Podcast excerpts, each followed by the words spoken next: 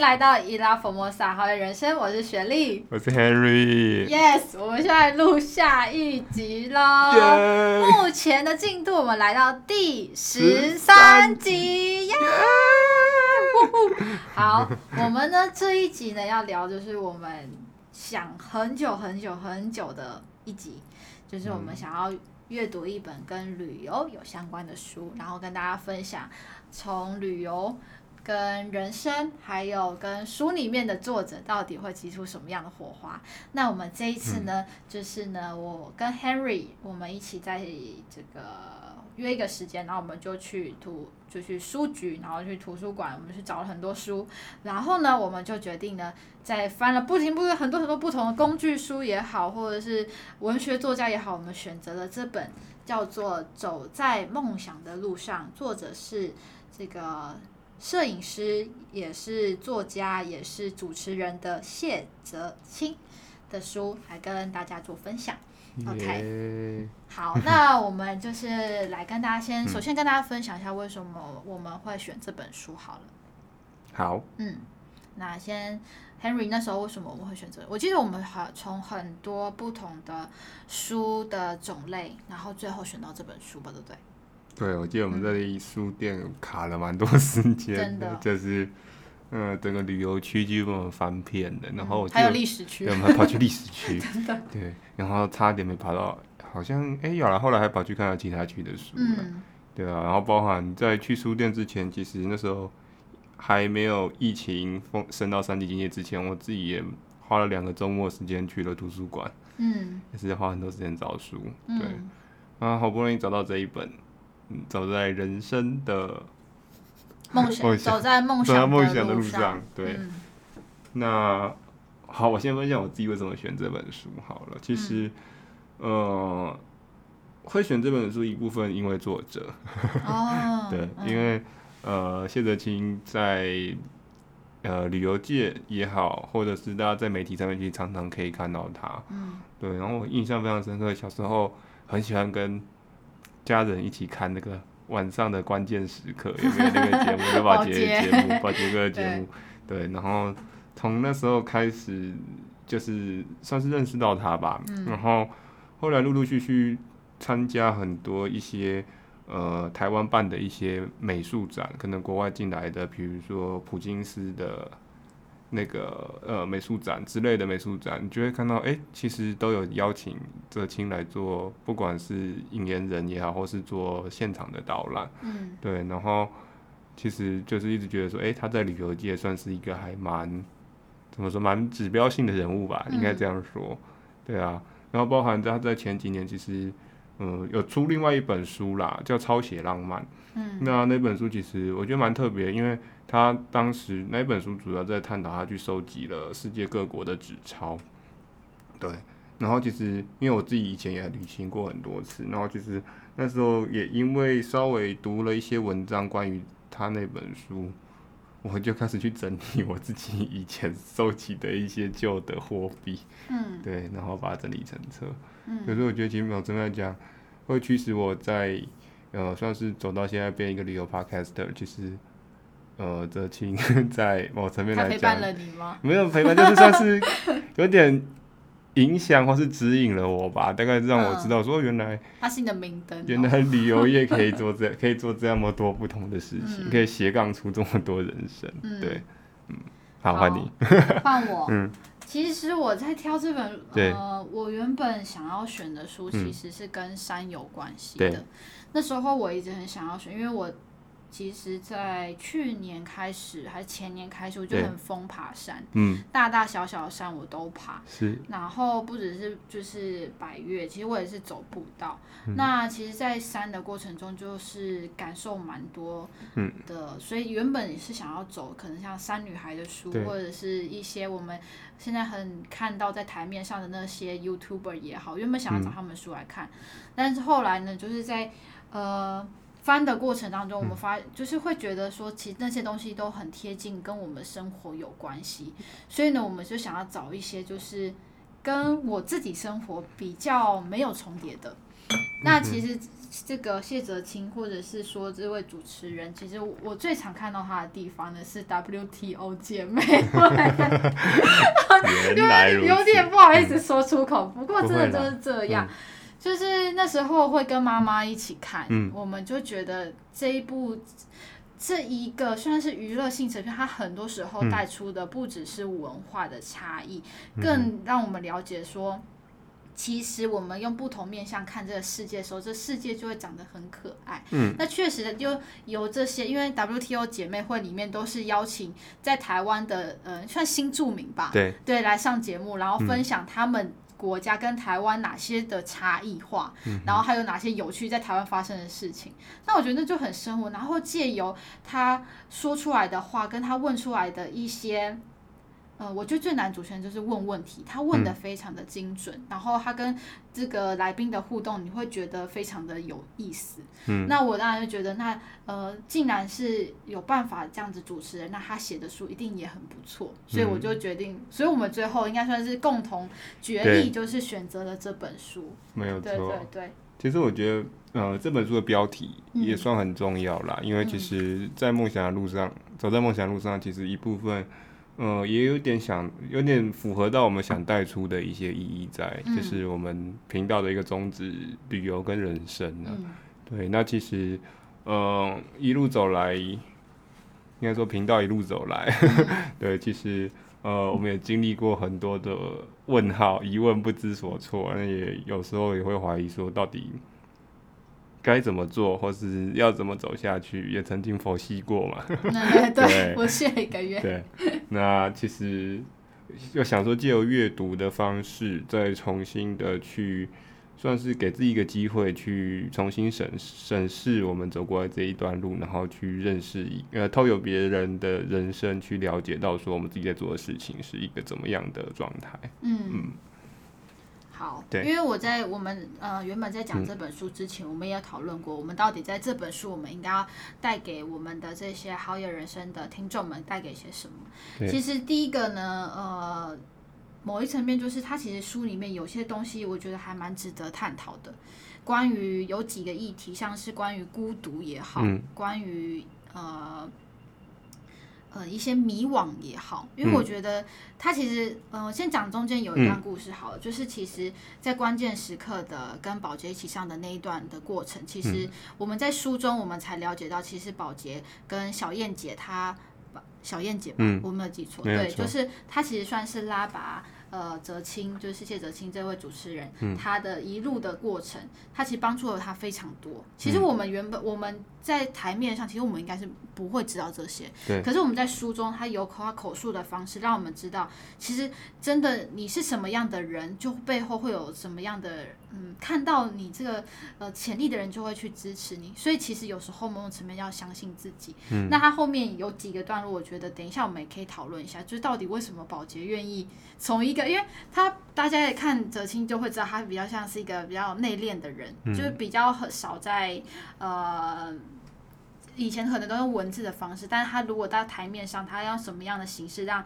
呃听众喜欢他？其实我觉得某种程度是个难度，嗯，就像我们现在用声音让观众听一样，其实如果不看我们的人、嗯、听我们声音，会不会有人想要继续听下去？对我们来说是一个考验，嗯、对他来说也是个考验，对，没有错。对对对 OK，嗯，所以呢，我觉得等一下我们可以分享一下那一段，因为我觉得某种层面就是遇到贵人其实蛮难的啦。对，嗯，必须要有你自己要有一定的能力，你才会被人家看到。那我觉得这也是他可能旅途了这么多，发现了某些层面的自我跟那些变成他某种的气质，所以被人家看到了。嗯、对，俗话说得好嘛，机会是哎不。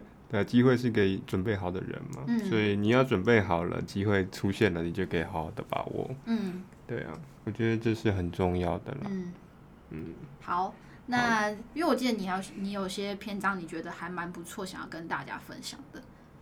嗯，好，那我的篇章可能讲到最后会会带入比较多我自己的感触啦，因为其实这本书整个读完之后，嗯。我觉得，我觉得有好大一部分的人生跟我有一点点类似啦。当然，我不像他，呃，真的说，呃，用流浪的方式，或者是用，海上漂流的方式经历过这么多地方，但是因为我过往的背景，其实我也陆陆续续在许多不同国家，要么旅居，要么待过一段比较长期一点的时间，所以，呃，这本书里面写一些东西给我还蛮大的一个，嗯，怎么说，嗯，一个影响吧。对，就是让我觉得说，哦，原来这 echo 出这么多东西来，原来。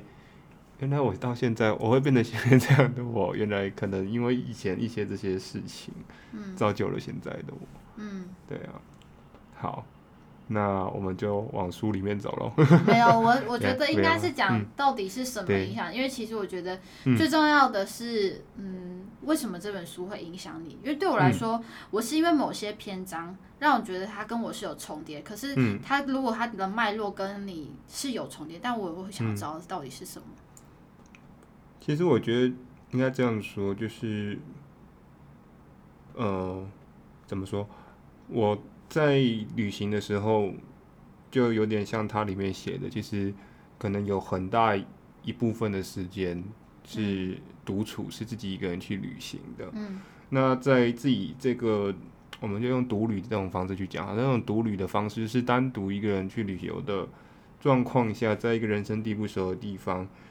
你会开始开启了一个很大的呃自我对话的方式，就是你会开始去认识自己。嗯，然后因为一个人在人生地不熟的一个呃地方，难免会碰到各式各样不同的挫折，嗯，或者是困难，生活是挑战，那就会让你不断的去算是去练习、去挑战，然后去认识自己，然后去想办法解决这些问题。我讲一个例子好了，像，呃，我印象非常深刻，是我曾经在泰国，嗯，泰国的那时候是因为我我有朋友，应该算大学同学啦，他是泰国人，然后那时候我们毕业旅行，他就邀请大家去他们家，算是去做客，然后有点避旅的小避旅的性质啊，大家去住他家，去那边玩，对，那但是到最后几天，因为他有一些事情，没办法带我们出去玩。那当然，其他同学就觉得说，嗯，好，他们不想要再去玩，其实就是玩那种比较，呃，应该怎么说，就是比较想不不想再去探索一些文化相关的东西，他们比较想说，那最后几天呢，就是去 shopping 好了。嗯。对，那你也知道，我比较不是 shopping 那种人，对，所以那天我就说好，那我自己想办法出去，因为。那时候去泰都去泰国了，泰国当然有几个比较知名的地方，可能大家听过的，比如说阿尤他亚，就是大城，算是泰国很重要的古城区。那它有一点，其实我去那边的那时候就觉得说，诶、欸，这里很像柬埔寨，嗯，对，缩小版的柬埔寨。好，但这不是重点，重点是那一次那一天就是我呃自己决定去那个水上市场，嗯，泰国非常有名的水上市场叫做呃 Dominant 萨呃 Saduk，对。嗯然后在水上市场的附近还有一个树佛寺，是我在网络上查到。我听我那时候查到，我被这照片深深的吸引。嗯。可是我查来查去查不到，因为我知道它很难去，因为它是在等于水上市场已经是一个很偏远的一个小乡镇，它又是在那个小乡镇更偏远的另外一个小乡镇。然后那时候我同学没办法，因为没办法带我去，所以他只跟我说，他只跟我说，哦，好像他们就是你好像到泰国市区哪一个。一个公车总站，然后搭什么车可也许可以去，对。但是大家也知道，泰国人英文其实普遍不太好，因为他们讲泰文。嗯。对，那时候我泰文基本上是零，嗯、是完全零的状态，就只会基本的阿萨瓦迪卡、卡布卡之类这种打招呼方式。对，那时候我自己就想办法从他家拦了一台计程车，然后那台计程车就载我载到那个公车总站。嗯、对，但计程车司机全程不会讲。英文，嗯，所以我跟跟那跟计程车司机怎么沟通？他拿了一只手机，上面有 Google 翻译，他对 Google 小姐讲了一句话，Google 小姐翻译给我，我再对 Google 小姐讲一句话，再翻译给他。对，我们就这样继续下讲，好不容易好到了公车总站，好，我加快点速度好了。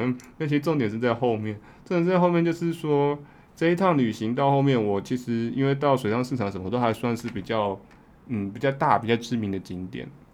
所以这当中其实没有太多的问题，但是碰到一个问题是，当我要去那个树佛寺的时候，我真的是差点我，嗯，那一次我真的差点回不了家，你知道吗？就是我为了去树佛寺，我从水上市场那时候其实呃，为了要找到从水上市场回到最近的一个大市区的那个公车总站，我也是问遍了所有人都没有人可以带我去。为什么没有人可以载你去？因为英文都不好。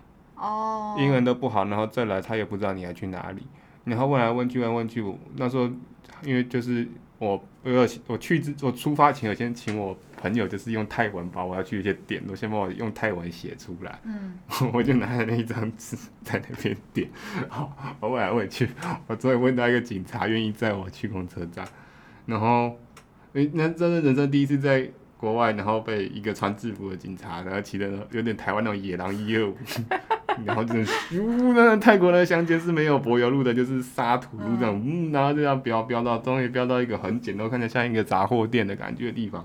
然后叫我下车，我就哈，然后说这公车总站，然后我在那呃我在那边愣了一下，然后找老半天，好，终于买到票了。好，不是重点，重点是我后来回到那个周周边一个比较小呃比较大一点的乡镇之后，也是问了将近快一个小时，才找到当地的一个计程车愿意载我去那个树佛寺。可是它不是一般计程车，泰国有两种计程车，一种是我们现在在台湾坐的那种有就是有棚子铁包肉，就是。就是正常的汽车的计程车，嗯嗯、但泰国有另外一种计程车是摩托车的计程车。嗯、他们就是也，他们摩托车计程车也是司机也是要申请哦，就是他们要穿统一政府给的橘色的反光背心制服，上面都会有一个那个他们的职业证。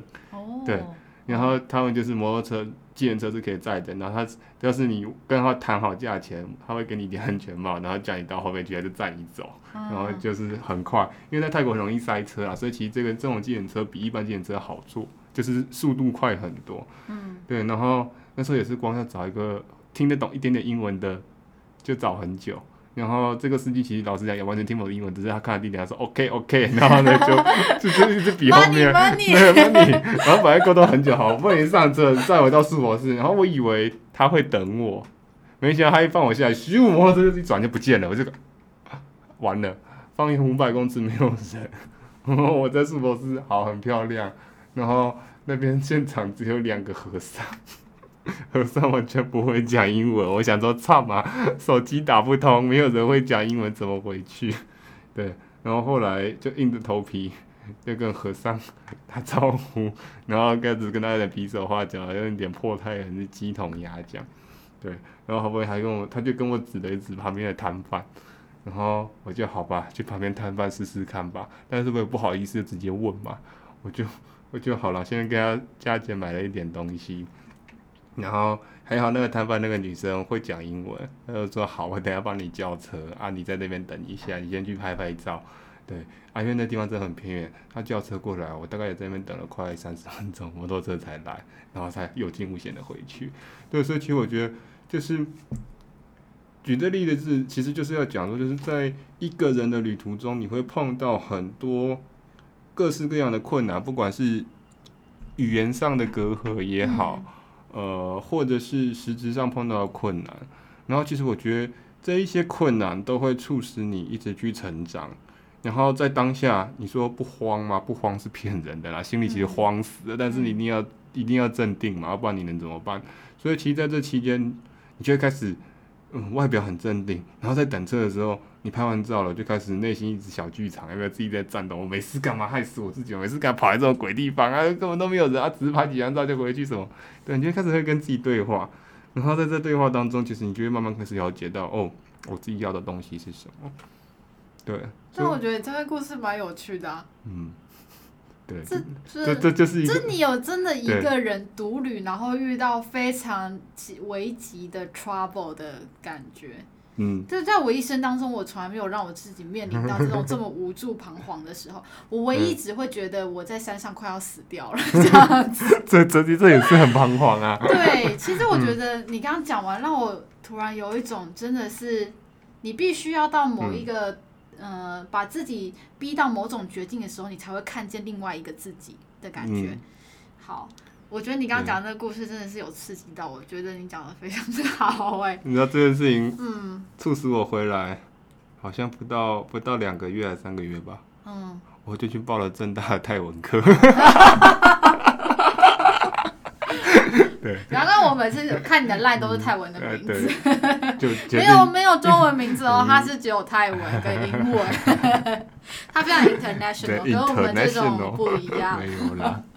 对，这讲的故事让我想到另外一个，其实是好，因为我比较多发生这种茫然的状况是在山上。山上我遇过两次，就是让我印象非常深的。第一次是遇到黑冰，你知道黑冰是什么吗？知道，就是那种看起来没有冰，但是走过去很滑，就那种。但是在山上的感觉更可怕。嗯，那次是我去爬奇来竹北的时候，奇来竹北就是。呃，有另外一个名称叫黑色奇来。对，对，那它其实就是因为那里面之前有过一些山难，但其实我觉得它叫黑色奇来的原因，嗯、有一部分真的是因为它的山的地形确实是比其他叫奇来山什么什么奇来的难的难度是有比较高的。嗯、那那一次呢，是因为我们已经来到那个五岭。就是已经在那个清境那个地带了。嗯、那那时候，因为它刚好下雪天，就是已经秋冬季节，嗯、但我们就觉得那个时候是非常好的爬山时间。平常是太忙了，就只有秋，嗯、就是春天、冬天、秋冬那一段时间才会觉得啊，我们刚好有一个时间可以去。嗯、真的是好巧不巧，就遇到下雪天。嗯，所以我们那时候其实第一天晚上，我们原本要三天两夜，嗯，然后哎四天三夜，然后我们到达的第一个晚上，他跟我们说山上五岭那边封路。我们不能进去，嗯、所以我们就少了一天。我们第二天早上要出门前，我们都到，我们就在决定到底要不要上山。嗯、可其实我心里很怕，因为我曾经有一个经验，就是我有去过温哥华，大概游学过大概快嗯一年的时间。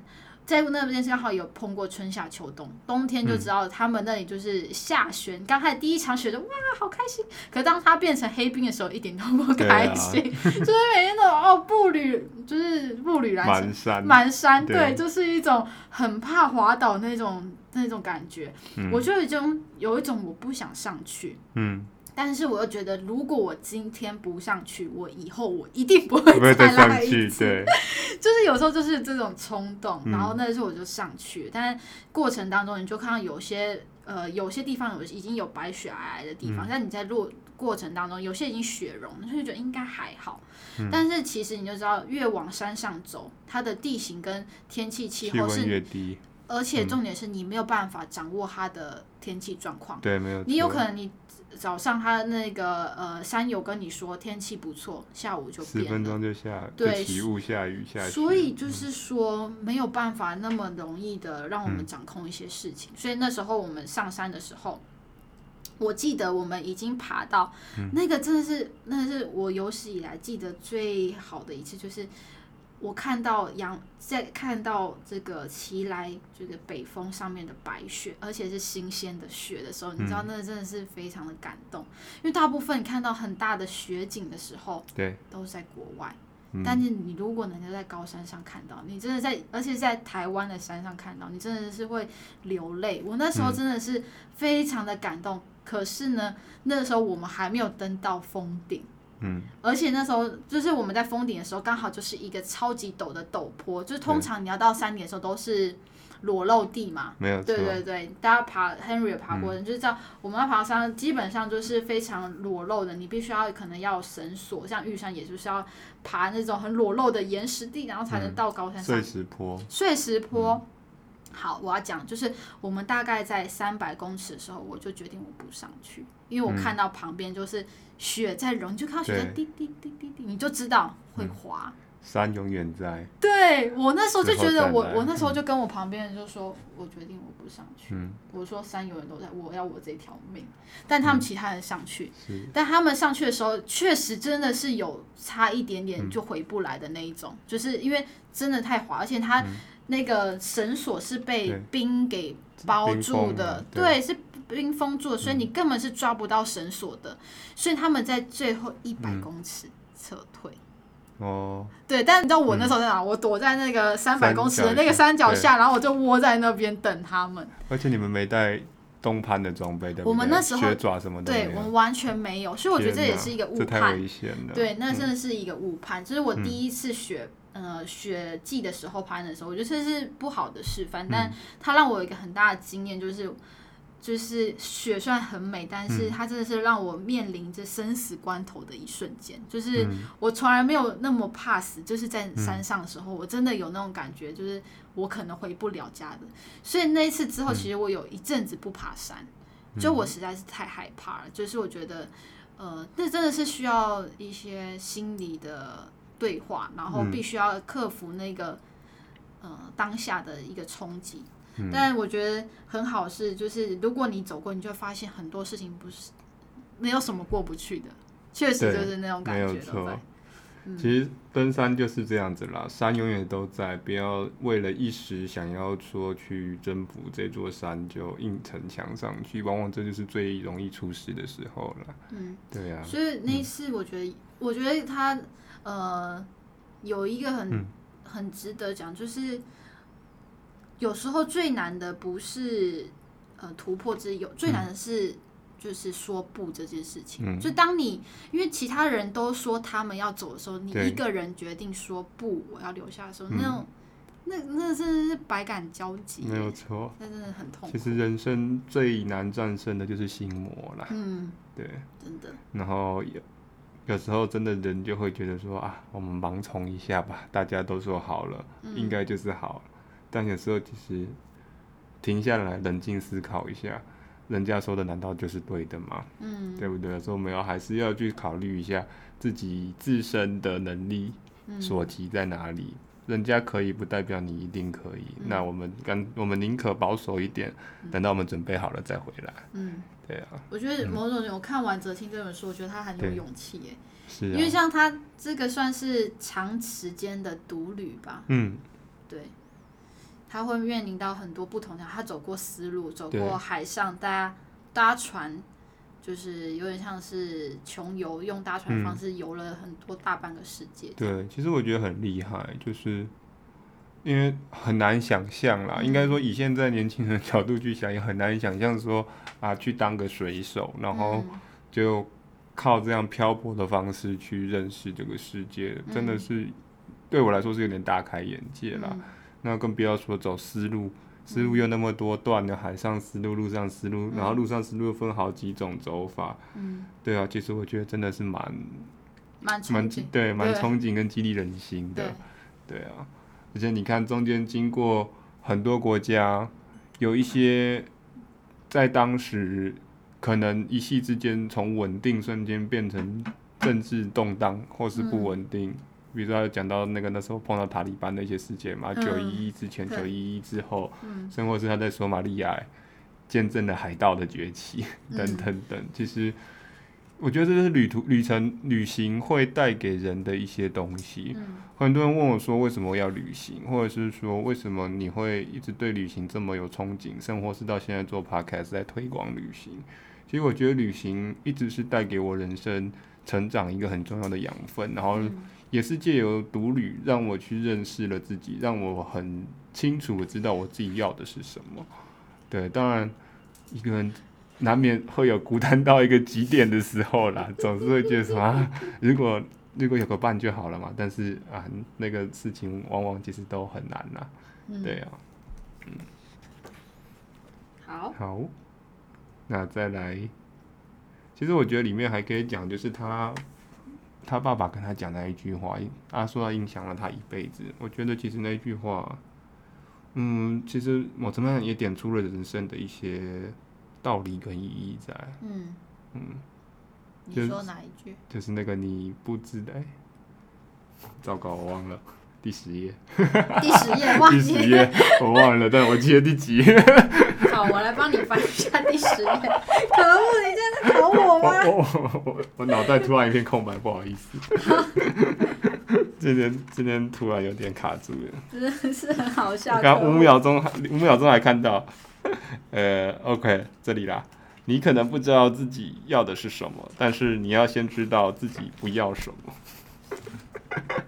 听起来有点有点矛盾呐，吼，对，但是其实真的啦，其实要知道自己不要什么，也是一件很困难的事情。嗯，我觉得就是，呃，这个算是在认清自己的一个路上，或是一个自我成长路上会面对到的事情。你有什么是曾经不要过的吗？嗯，其实我觉得我比较不是那种认清我自己不要什么，但是我会很清楚知道说，嗯，这件事情我想去试试看。那如果我真的投栽进去了，基本上我就是卯足全力去冲。比如说我们这个节目，对 不对？对，我的是踏进去之后就啊回不来了。对，就是以前以前可能不，呃，应该不会说不要什么，但是是说会害怕去做什么。那这个害怕就让我进而的开始不要去做这件事情。但是久而久之，你再回过头来看，其实好像那些害怕有时候是多余的。就有时候回头看，为什么我当初不？赌一把看看，虽然可能会有失败的结果，但是如果他成功了呢？当然是说我们不要说一直在这种放马后炮的感觉做结果论，但是你难免会去想说啊，比如像我曾经那时候我在在欧洲的时候，那时候在欧洲旅居一段时间，然后那时候其实在瑞士有看到一些产品，就是我有兴趣，我那时候超级超级，嗯，那时候。那时候打，那时候好像那时候 Skype 还很盛行，现在也还 OK 啊。现在比较少人在用，但还是还蛮盛行的啦。哦，那时候就是用 Skype，又偶尔会 Skype 会跟家里讲电话，然后他打回来就说：“哦，我觉得那个呃那个产品其实好像也可以讲了，因为反正已经已经被代理走了。那个那个产品就是可可粉。”瑞士有一款非常有名的可可粉，什么 Sw 什么 Swiss 什么的吗？呃，不是，那个是美国的，Swiss Miss 那个是蓝色包装，那个是美国的。嗯，瑞士有一款正宗他们自己的非常好的 C 开头的叫卡欧缇娜，呃，中文好像翻可缇娜吧。嗯，因为现在在诶、欸、新光三月的 Jason's Market，就是那种比较高级的贵妇超市里面有在卖，一瓶不便宜。嗯，那时候我在瑞士看到的时候。台湾还没有代理，还没有进口。然后我在瑞士喝了一次之后就爱上，然后就打 Skype 过来跟家里说，嗯，我觉得这个产品有机会，我考虑想代理进来台湾。然后那时候也去做很多功课啦，甚至我跟我一些瑞士当地朋友聊，然后他们就说啊，你可以写信去看看啊，因为他们好像在亚洲没有代理商什么的。然后为此那时候我后来回来台湾，我还特别去去那个。呃，协会去上了一些进出口的一些相关的课程，就是去了解进出口业要做什么事情，报关要注意什么事情等等的。对，可是最后就是了，因为一些一些不确定跟一些害怕，所以就没有做这件事情。啊？为什么？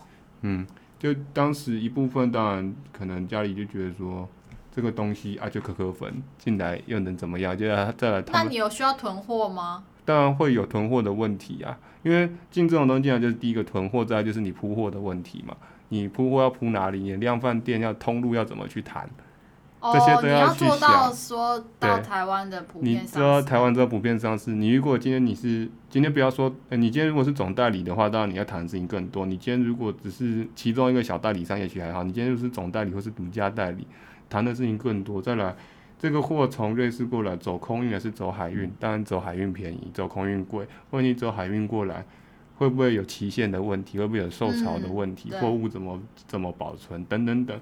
当初想来想去，评估到最后觉得啊、哦，算了，很麻烦，然后又觉得有一点点，嗯，觉得失败的可能性很高，就决定啊，算了，就不要做了。结果隔不到几个月就被人家代理进来，现在卖的还不错，家乐福、Jason's Market 都有，而且。呃，就是卖的价格还蛮高的，嗯、那当然事后回想就会有点懊悔，说啊，当初如果 给他赌一把，狠下去下去做，也许现在就嗯，那呃对啊，但是这都马后炮了啦，对不对？就是我觉得人生就是会这样子，有时候我觉得并不是说你不知你知道你不要什么，而是说你会因为一些害怕、一些踌躇或是一些担心会失败，反而会。有一点点阻止你去做一个决定，或是去挑战一件事情。嗯，就是我们在在讲的踏出舒适圈最困难，就是怎么踏出那个圈圈，你要怎么跳出那个箱子，那个是最困难的。其实跳出去之后啊，原来外面的世界这么美好。但是我在箱子里面，我觉得啊，箱子里面就是这么美好，就是这么安逸，我干嘛跳出去？外面的世界好恐怖，所有的世界东西都会吃人，有没有？对啊，我觉得人生就是这样子，所以我觉得。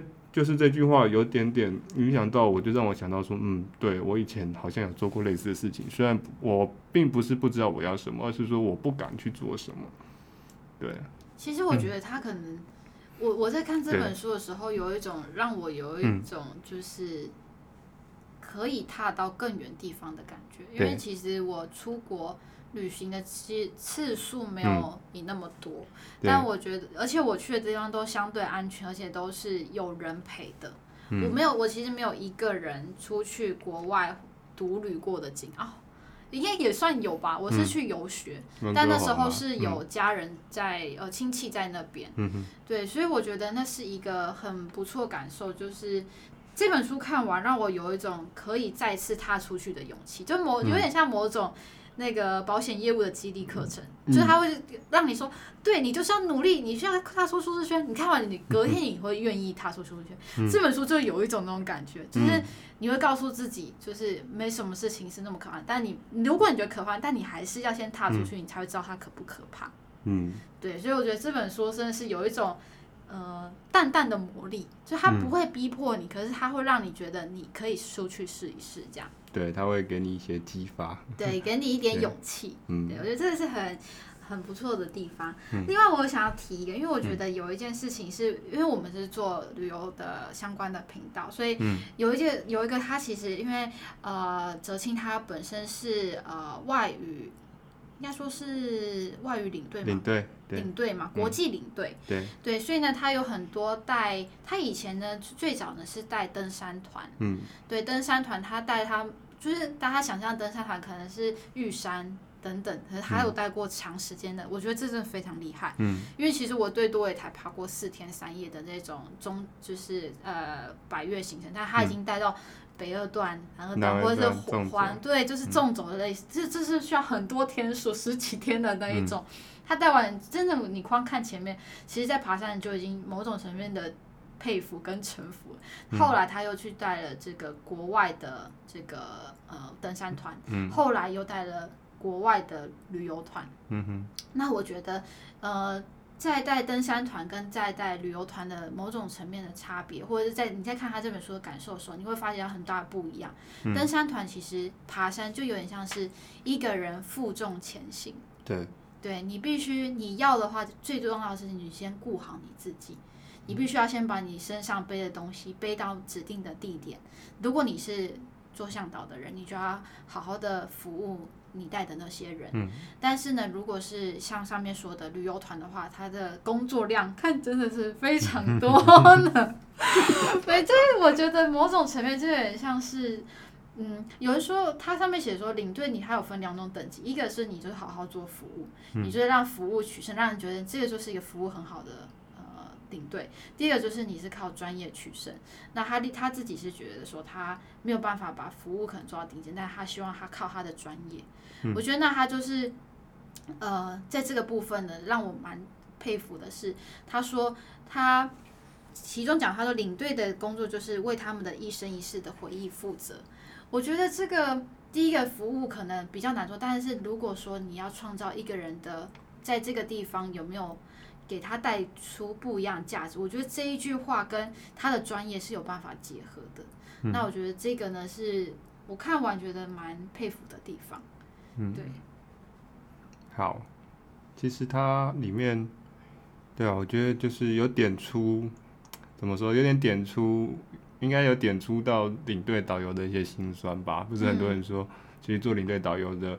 有点像老师，但又有点像保姆，又 有点像什么东西，就等你什么都要会，什么都要做，什么都要服务。对啊，其实，嗯，像你刚刚讲的，就真的是登山团的性质，可能就是比较偏，呃，与自己对话，它里面有讲嘛，跟自己的对话比较少，需要跟你的山友或者是客人去做沟通。嗯嗯、但是当你做到国际的旅游领队的时候，开始要去做这一块的沟通。嗯对，其实我觉得某程度来讲，他过往这些不管是思路也好的经历，或者是在其他地方的经历，呃，甚或是到最后促使他去英国去念了那个亚非斯学院。哦，对。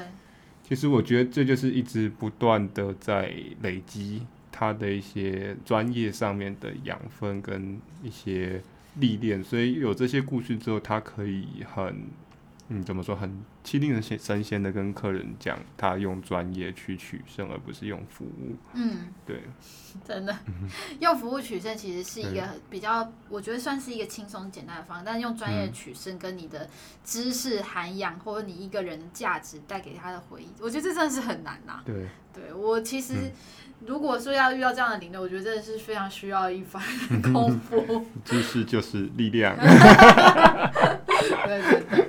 对啊，其实我觉得看到他在讲他在亚非斯学院那一段，其实，嗯，嗯，我觉得也是怎么说，也是蛮有感触的啦。就是在呃，在一个那么有名的学院念书，当然，其实我觉得很大，第一个你会受到一个很大文化冲击，就是其实它里面也有讲的很清楚，就是呃，台湾的教育方式跟国外的教育方式真的天差地远。对啊，这这这这是讲的很直，因为讲的很直接是这样讲，当然听起来有一点点像在有点贬义的感觉，但其实真的，你去到国外之后会觉得说，原来我在台湾念到大学的学位，可能在国外对外国人来说，这可能才高中的程度。哦，我不是指说学术上面的一些等级，但是是说你会发现说国外的，嗯、教育方式，他们比较重的是实际面、实作面，然后重的是你的逻辑、你的整个呃，怎么把这些事情很系统性的讲出来，而不像台湾就是，嗯，讲难听点就是有点填鸭式的教育方式，一直不断的就是考试、考试，你只要能读到考试一百分，然后能考进好高中、好大学，就是一个好学生。所以台湾的学生其实。久了，你会发觉我们受台湾教育久了，就变成说我们很会考试。因为生活是你去补习班也是嘛，都是给你各式各样的公式。今天碰到 A 类型的题目，你就套一号公式；碰到 B 类型的题目，你套二号公式。套久了好，但是今天其实真正在企业上面，在工作上面，你是要把这些东西融会贯通的时候，我们答不出来。我们那个没有公式。对，我们答不出来，我们没有公式。对。所以，变成说你去到国外，你会发现觉得，原来我的知识是这么的不足啊。其实我总我我觉得我们学的，对。我我觉得我们不能否定台湾教的东西，因为其实讲微积分好，微积分其实在很多地方都有用途，只是我们不知道如何使用。对。对。那我觉得国外是让这些东西很呃，我们觉得很难的。东西它都变得平易近人，跟它变得实用化，它才变真正的有意义。所以我们会觉得我们学的东西到底有没有意义？其实都很有意义啊。对，只是我们不知道怎么样使用它。对，没有错。嗯，我觉得这个很棒啦，就是这本书让我们想了很多很多不一样的东西。那我觉得最后我想讲的一个是，嗯，关于。最后啦，因为其实这边有很多东西值得分享。嗯、因为整本书看完，其实我画了蛮多重点，大家到时候可以拍我这本书。只、嗯、是我觉得 这本书我看完，其实它有时候都只是一句话，嗯、或是它某个东西点到我们，但是其实它会让我们触发很多回忆。嗯、那这件事，这本书我看完，让我最印象深刻的是有关于孤独这件事情。嗯、其实我觉得孤独这件事情是我到长大之后我才发现，我需要的不应该不是说孤独，应该是需要独处。对我觉我觉得人都必须要有让自己有一段时间是让自己沉淀跟思考的。如果我们每天都把呃上班、下班，然后看电视，全部都填满你的生活，你没有让时间思考这些到底是不是你要的时候，你就会 miss 掉很多东西。嗯，等到你长大的时候，发现你结婚生子做了很多事情之后，你可能发现那些都不是你要的。嗯，等到你沉沉静下来，然后。想完你现在在做的事情的时候，你会发现你可以选择出什么是你喜欢的，什么真的是可能你没有那么喜欢，那你可能就才会慢慢的朝你喜欢的路走。我觉得某种层面，它就是因为有很多独处，然后看书、思考自己的机会，所以呢，他才会慢慢走向他越来越喜欢的路。嗯，嗯，对吧？我觉得这其实可以道出另外一个东西，就是嗯。呃，他去做这件事情，因为他不知道他要的是什么，所以他决定去找。嗯，对。那其实好奇心，虽然说好奇心杀死一只猫，老话是这样讲，但是其实好奇心，我觉得是一个会驱使人一直不断的去探索未知的世界，然后让你促使你去学习、去成长。所以像你说的独处，其实真的很重要啦。就是。我们一成不变的生活，总是要有一点独处的时间。那现在疫情期间，当然也许大家在家会有更多时间跟自己独处，有没有？就像有些人，不要不要单纯靠剧填满。对啊，就像有些人喜欢在洗澡的时候独处，然后大声的唱歌，有没有？他、嗯、对他来说，这是一种抒发，这是一种人生的快乐。嗯、其实我觉得，嗯，人生讲白了，一天就那么二十四小时，那我们要怎么样的去呃去填我们的时间？怎么样去分配我们的时间？我觉得这是很重要的。对啊，就是，呃，两个人在一起的时候很好，没有错，有伴可以互相的砥砺，互相的，呃，算是让对方彼此很开心。那独处的时候也有独处的时间，然后去好好的认识自己，很好好的去了解说，呃，我来这个世界上，我要带给我自己到底是什么样的意义？我觉得这也是，呃，在过去我在旅行上面，为什么旅行一直站在我生命中非常大一部分？我常常讲，就是说我。我不是在旅行的路上，就是在去旅行的路上。因为真的，我是大概过去人生扣掉读书的时间，大概有将近七八成时间都在旅行吧。对，那旅行真的就诚如这本书里面讲的啦，真的带给我很多的意义。对啊。好，我觉得这集有一个很棒的地方，嗯、就是其实我们算是因为之前大部分都是很多偏知识性的，嗯、我们需要做很多功课，我们需要了解很多事情，才可以把一些我们想要呈现的面貌让大家知道。嗯。但这看书的过程当中，我觉得某种程度是放松。我们只有这集的方式，我们也想试试看，借由这种某种程度的闲聊，跟我们借由书里面的分享，嗯、让我们听众看可不可以带出一些你们自己觉得很不错的地方。嗯、如果大家喜欢这样子类型的。呃，主题其实我们也会有，我们其实后面还有很多书籍也可以跟大家分享。嗯、那我们就会分享，就是我们借由旅行或者自己在生活上遇到一些有趣的事情，跟大家做交流。其实我觉得这个是蛮有意义的，嗯、因为大家听 podcast 不是就是为了舒压嘛？我们现在就是在舒压，边舒压，然后边让大家带点东西回去。没有错。对。然后呢，我最后要分享一句话，就是。其实每个人都可以成就自己的伟大。嗯，有些时候我们是被迫要变得伟大，有些时候其实是我们有些人可能一出生就很伟大，因为他可能富二代之类的。但其实我觉得每个人都有一定都有一些值得学习的地方。嗯，你都可以找出那个地方，然后让它越来越好，就是优点要放大，就让那些优点让更多人知道，那你就有可能成就自己的伟大。其实我觉得在。过程当中，其实录 podcast 现在是第十三集，我们现在录的是十三集。嗯、我们十二集的过程当中，其实遇到很多的问题，真的非常感谢 Henry 跟支持我们频道的人，因为其实每一个人的订阅跟观看，或者是呃，应该说收听啦、啊，其实我们才会继续想要录下去。因为如果永远都九十个收听数，我们其实有可能就撑不下去了。嗯，对，是吧？还好。还好啦，我做自己，做自己没有啦，会啦，会会会不下去啊！大家还是多多订阅，还是多多收听嘛。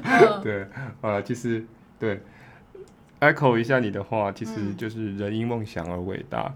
对，那其实老实讲，我不知道你知不知道，我前几天其实 po 了一篇文，因为截至今天十五号，两天前，我们刚好算是从节目开播到现在半年了。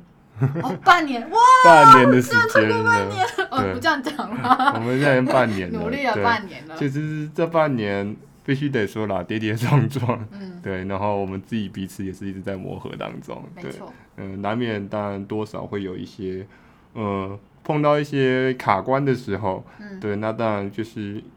这时候就当然最考验，除了自己与自己的沟通之外，就是我们两个彼此的沟通。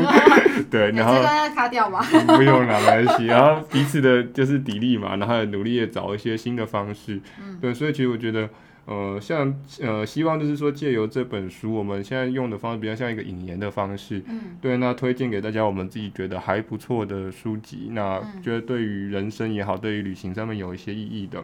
对啊，那如果大家喜欢这类型的节目，未来可能一个月会开一集吧，哦、类似的线上读书会。对，那大家有兴趣的话，回去可以不管是去图书馆借书，或者是买这本书来看。当然，现在图书馆好像全面暂停了。对，对，那当然就推荐给大家这本书。那大家有兴趣的话，嗯、我们下个月就会再来找第二本书。耶欢迎大家多多支持。